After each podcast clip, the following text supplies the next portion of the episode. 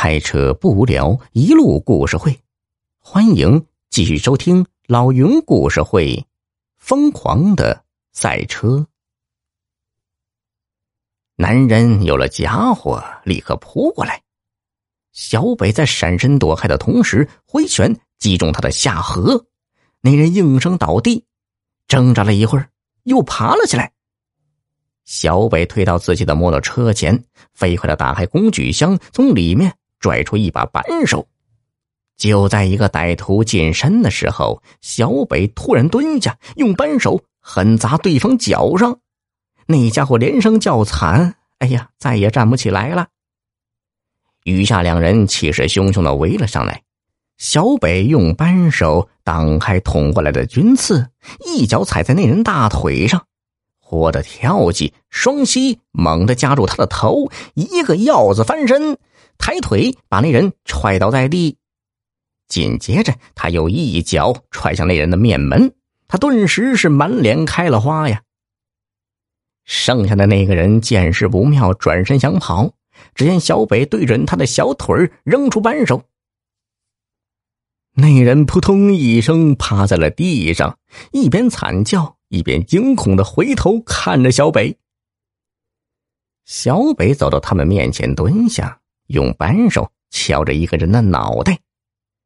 钱包呢？都拿出来，不然我倒出汽油把你们几个连车一起烧了。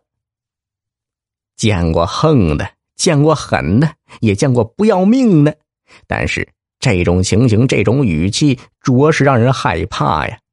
三个人不约而同的掏出了自己的钱包。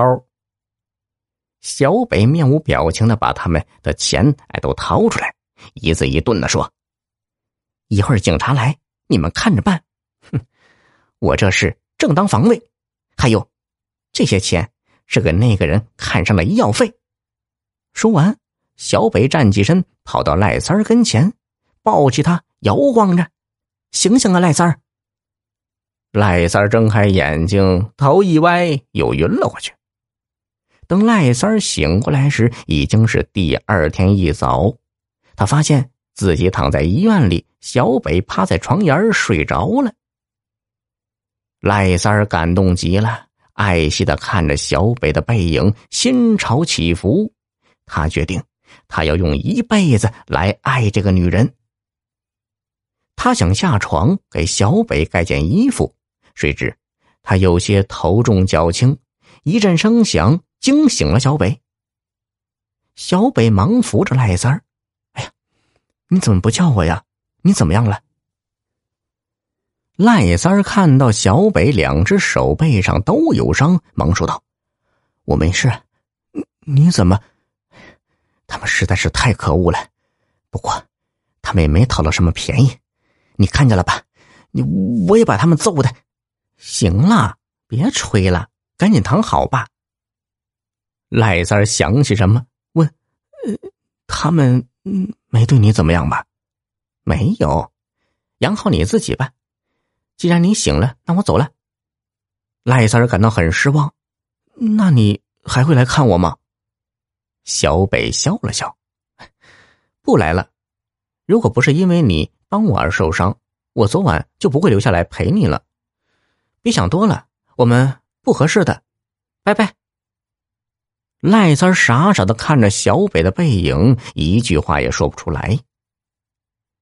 日子恢复了平静，小北依旧取剑送剑。可是这一天，赖三的快剑又出现了。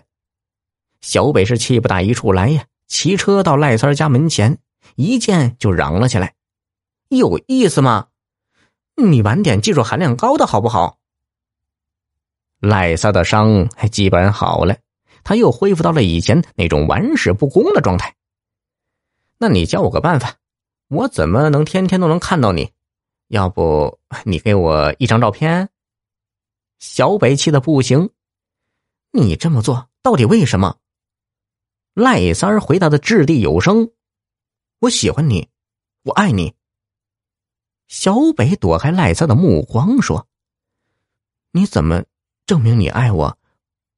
我可以为你去死。”小北看了一眼自己车上剩下的快件，没几件了，来得及，有完的时间，于是就说：“跟我上车。”赖三虽然不知道让他上车干嘛，但能这样的接近挨着小北，让他心花怒放。他立刻跨上了摩托车的后座。很快，摩托车停在一座桥上。小北下了车，指着桥下说道：“可以为我去死吗？那好，你从这座桥上跳下去，这就证明你爱我。”小耳朵们，本集已播讲完毕，别忘了动动小手点赞哦，再投个月票，小云拜谢了。